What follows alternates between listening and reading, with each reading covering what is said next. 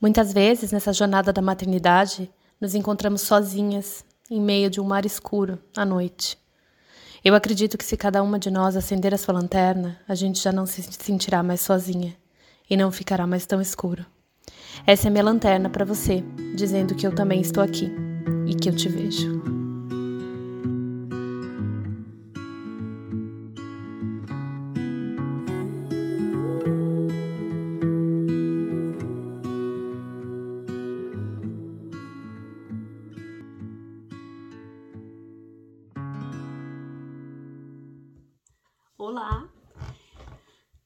Hoje a gente vai falar um pouco sobre a prática da escutativa.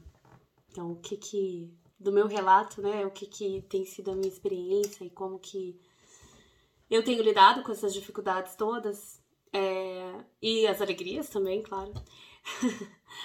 Para mim, é, a escutativa, o mais difícil é que para a gente conseguir escutar, a gente tem que conseguir calar. A gente tem que entender poder do silêncio. A gente tem que deixar o silêncio acontecer. E eu que sempre fui muito, muito, muito agitada e sempre ocupada e bem assim naquele negócio que eu falei do mundo yang, né? Muita coisa ao mesmo tempo, tudo ao mesmo tempo, muita energia de fazer, de ir, de falar, de pensar, tenho opinião sobre tudo.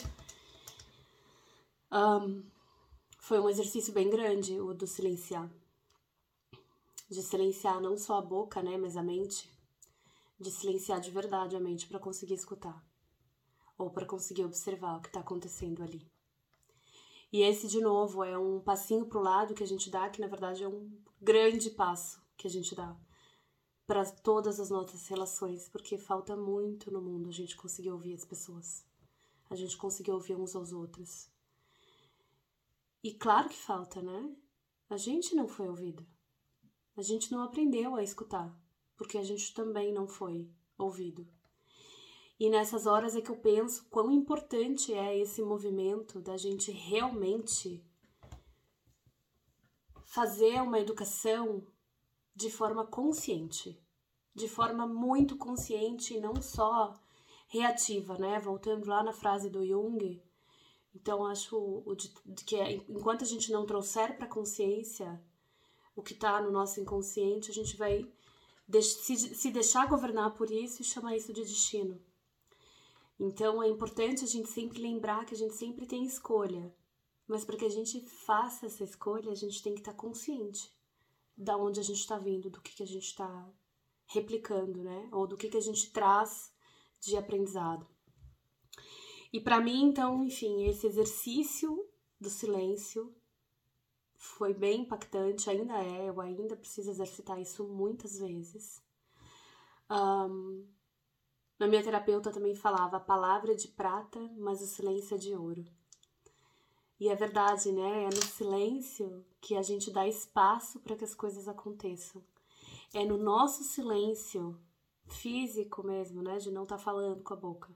E no silêncio da mente que a gente dá espaço para a gente perceber de verdade essa criança que está ali, esse serzinho, esse indivíduo que não é uma extensão da gente, que é ela mesma. E quando a gente percebe ela de verdade, ela sente isso e a gente sente isso. Então, não só você começa a conhecer melhor o seu filho, conseguir lidar melhor com ele, de forma a potencializar o que ele tem de bom, de forma a ajudar ele a florescer, para ele ser quem ele veio ser, de verdade, sem que você coloque um monte de coisa em cima dele. Então, não só isso acontece, como a gente também dá espaço para que eles falem, para que eles mostrem, né? Às vezes não é realmente com as palavras, criança, especialmente criança pequena, a gente aprende muito em observar eles no silêncio. Isso também faz parte dessa prática da escutativa. E esses dias eu escutei uma palestra da Fernanda Zanini, ela falava: entre quando a gente está interagindo, né? Entre o eu e você existe o nós. E é nessa escutativa a gente exercita e dá espaço para que esse nós surja. A gente precisa sair de nós mesmos para conseguir dar esse espaço. E eu acho que isso também é uma habilidade extremamente essencial para as crianças aprenderem se a gente quer construir um mundo melhor, né? A gente ter a capacidade de escutar o outro de verdade, sem julgamento. Um, essa questão da presença, né, que a gente fala muito também. E eu acho que também aqui tem uma questão da gente não escutar só com o ouvido, né, mas da gente conseguir escutar com o coração. E nesse curso da desescola que eu tô fazendo, é... lá eles falam que a gente escuta com esse chakra aqui, com o chakra laríngeo. E é justamente nesse sentido de que a gente escuta o que entra, atravessa a gente, né? Se deixar atravessar pelo que a gente recebe, para que a gente consiga realmente escutar pelo coração. Então, é, aqui hoje acho que eu tô mais uh, filosófica, né? Nessa, nas dificuldades da prática, mas é, acho que se for ficar bem com o pé no chão, assim, praticamente é isso. É, é eu nunca soube calar a minha mente para poder realmente escutar o outro. E isso para mim na prática foi, foi o mais, mais difícil. Um, e a gente pode dar né, mil desculpas. Às vezes a gente fala, ah, mas é porque ela não fala, não, mas o meu filho não fala. E a gente precisa prestar atenção nisso. Não fala ou a gente realmente não dá espaço para que ele fale? Será que a gente realmente pergunta, faz perguntas curiosas de verdade, querendo entender? Ou será que a gente faz perguntas só retóricas, já sabendo o que a gente quer escutar? É, teve um, algumas coisas que eu fiz também para me ajudar nisso. Então, um exemplo mais prático, né? Para não ficar só na, na, filosofia, que não é a intenção também. Um, eu tinha muita preocupação com a questão do tempo, que eu já falei, né? Eu nunca achava que eu tinha tempo. Não dá tempo. Não dá tempo de parar e olhar no olho da criança, porque ó, daqui a três minutos a gente tem que sair. Um, e aí, aos poucos, eu fui entendendo que, na verdade, esse pequeno tempo que a gente usa é um super super exercício de, é um investimento, na verdade, porque é o tempo que a gente vai economizar depois tendo que ficar refazendo tudo ou catando criança de um lado para o outro, né? E aí, um, teve um dia, tem uma história aqui, teve um dia que eu fui buscar a Júlia na escola. E como todo dia, e como todo dia, né, a gente vai, ele, ele pega as coisas, né, põe o casaco, tal, pega a mochila e sai. E ela tava extremamente grossa comigo extremamente grossa. Eu fui encostar nela para fechar o casaco dela, ela gritou. Ah! E me empurrou e tava brava, não queria carregar a mochila, não queria, não queria. Tava bem assim estranha, sabe? Um, e eu tava com muita pressa. Eu tinha, nem lembro o que, que eu tinha, tinha um compromisso que eu tava com muita pressa, eu tinha que pegar eles muito rápido. Darará. E aí eu nessa hora eu já tinha aprendido que, tipo, na verdade, às vezes, quando tá assim, o tempo que a gente perde, é, entre aspas, é na verdade um investimento. Então, o que, que eu fiz? Eu tava com o Arthur também, então coloquei o Arthur na cadeirinha. E aí dei a volta no carro enquanto a Júlia tava toda brava, não tinha nem colocado a cadeirinha ainda. É, e assim, nesse momento, eu já estava começando a ficar puta, já tava muito chegando no meu limite, eu já tava começando a ficar muito brava. E é, eu sou bem colérica, tenho os temperamentos da antroposofia, eu sou bem, tipo, uh, característica colérica, que de ter essas explosões. E eu senti que o negócio estava vindo. Então, quando eu dei essa volta no carro, que a Julia ainda estava gritando, eu fui respirando. Gente, é uma volta que eu dei no carro, não foi 30 horas. Mas eu andei devagar e respirei, assim, acho que umas duas vezes bem fundo, bem devagar. E aí eu consegui diminuir e chegar para ela. Me agachei, né? Bem do bem na altura dela. E comecei a conversar. Falei, filha, ah, é, porque tem mais uma coisa, né? A nossa cabeça começa já nessa hora a falar mil coisas. Então, o caminho inteiro que a gente saiu da escolinha, indo em direção ao carro, que a Júlia estava extremamente grossa, eu estava pensando. Porra, mas que droga. Tô aqui tentando fazer tudo certinho, tentando ser respeitosa, tentando ser gentil. E a menina só me dá patada. É o tempo inteiro patada. Porque eu não sei, eu acho que eu não sei fazer esse negócio. E não sei que lá, tipo, a minha cabeça já tava, né?